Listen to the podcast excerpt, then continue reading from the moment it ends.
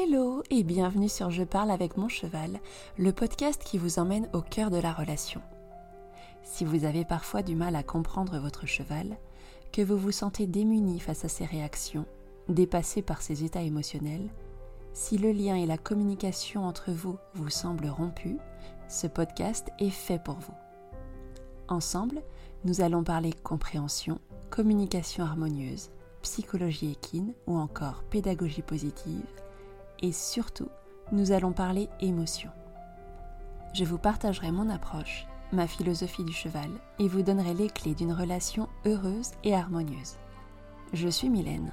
Comportementaliste équin, j'ai créé Conversation équestre pour accompagner les cavalières et les propriétaires qui souhaitent s'investir dans l'épanouissement et le bien-être de leurs compagnons en développant une véritable relation d'échange avec un cheval heureux et qui prenne plaisir à leur côté. Grâce à une approche unique et innovante, alliant connaissance, savoir-faire et savoir-être, je vous aide à développer avec votre cheval une relation d'harmonie, de confiance et de complicité en toute sérénité et avec beaucoup d'amour. Alors si vous aussi vous rêvez de comprendre tout ce que votre cheval vous dit déjà et que vous souhaitez entrer dans un véritable dialogue avec lui, installez-vous confortablement et tenez-vous prête, je vous emmène en voyage au cœur de la relation avec le cheval. Bonjour et bienvenue dans cet épisode consacré à la relation humain-cheval et plus particulièrement à l'empathie. Alors avant de rentrer au cœur de notre sujet du jour, je voulais revenir brièvement sur la notion de relation. Qu'est-ce que cela signifie vraiment avoir une belle relation avec son cheval? Je crois qu'à cette question, chacun aura sa propre réponse. Pour certains, ce sera d'avoir un cheval bien dressé, qui obéit à toutes leurs demandes. Pour d'autres, ce sera davantage un lien d'amitié. Et parfois, les personnes doutent, se questionnent. Est-ce qu'avoir une belle relation avec son cheval passe forcément par avoir un cheval bien dressé, qui obéit à nos moindres demandes comme on peut le voir dans de nombreuses vidéos sur Internet? Un cavalier parvenant à faire réaliser des prouesses à son cheval entretient-il toujours une relation harmonieuse avec lui? Malheureusement, pas forcément. On a souvent tendance à associer cheval obéissant avec relation harmonieuse. En ce qui me concerne, la relation telle que je la conçois, c'est une harmonisation entre l'humain et le cheval, un équilibre parfait entre deux êtres qui partagent le même bonheur d'être ensemble, heureux, épanouis, capables de se comprendre d'un regard et unis par un profond amour.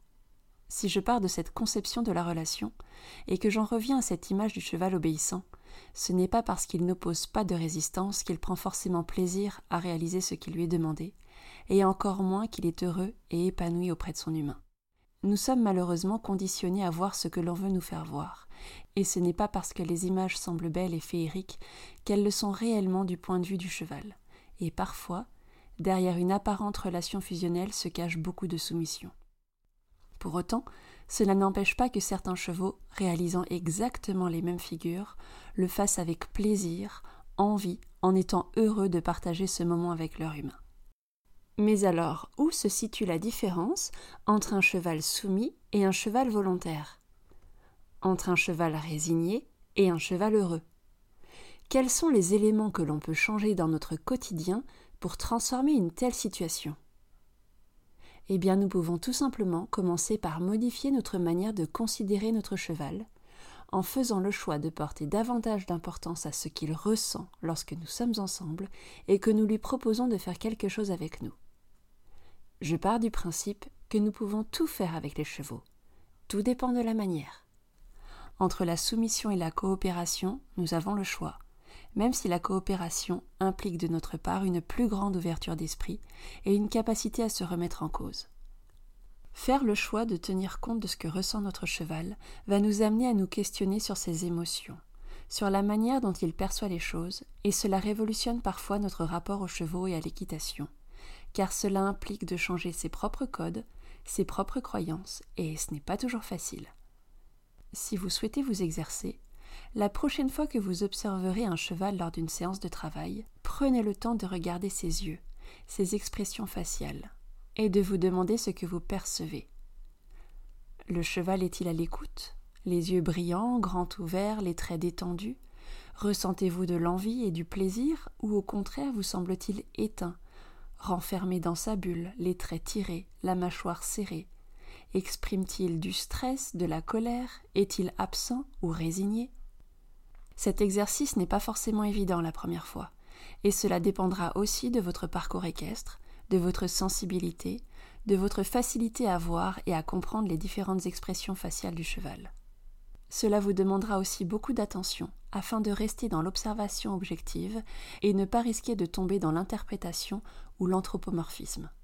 Cet exercice permet de travailler le regard que l'on porte sur les chevaux. Généralement, nous avons l'habitude de regarder le corps du cheval dans sa globalité, de nous attarder sur ses éléments locomoteurs. Ici, il sera question de regarder presque au-delà du corps, un peu comme si nous plongions dans son regard pour pouvoir en saisir les émotions et les pensées. C'est quelque chose que nous faisons plus naturellement avec les humains. Un enfant n'aura pas besoin de parler pour que nous puissions lire sur son visage s'il est heureux ou triste, inquiet ou en colère. Avec les chevaux, c'est exactement la même chose, à cette différence que très souvent nous n'avons pas appris ou pas l'habitude de les voir. Comprendre les émotions de l'autre implique d'avoir de l'empathie à son égard, de considérer les choses de son point de vue à lui plutôt que d'une autre. Il existe trois types d'empathie. La première est appelée empathie cognitive. Il s'agit simplement du fait de comprendre et de savoir ce que l'autre ressent. La seconde est l'empathie émotionnelle.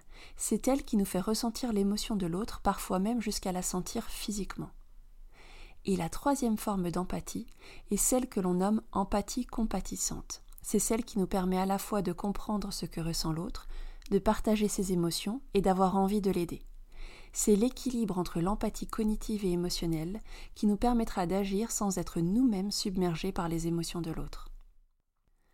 L'empathie n'est pas toujours facile à développer. Comprendre ce que ressent l'autre, être le miroir de ses émotions, implique que nous ayons nous-mêmes déjà accepté d'accueillir nos propres émotions. Il m'est déjà arrivé d'accompagner une personne dont l'éducation l'avait conditionnée à retenir ses émotions, à les verrouiller, à les faire taire, à ne surtout pas en tenir compte, et elle était complètement déstabilisée devant un cheval qui débordait d'émotions et que cette personne ne pouvait tout simplement pas comprendre. Il y a une citation de Brené Brown que je voulais vous partager parce que je la trouve très belle et si juste. L'empathie, c'est simplement écouter, offrir de l'espace, retenir son jugement, établir une connexion émotionnelle et partager ce message qui soulage de manière incroyable que vous n'êtes pas seul.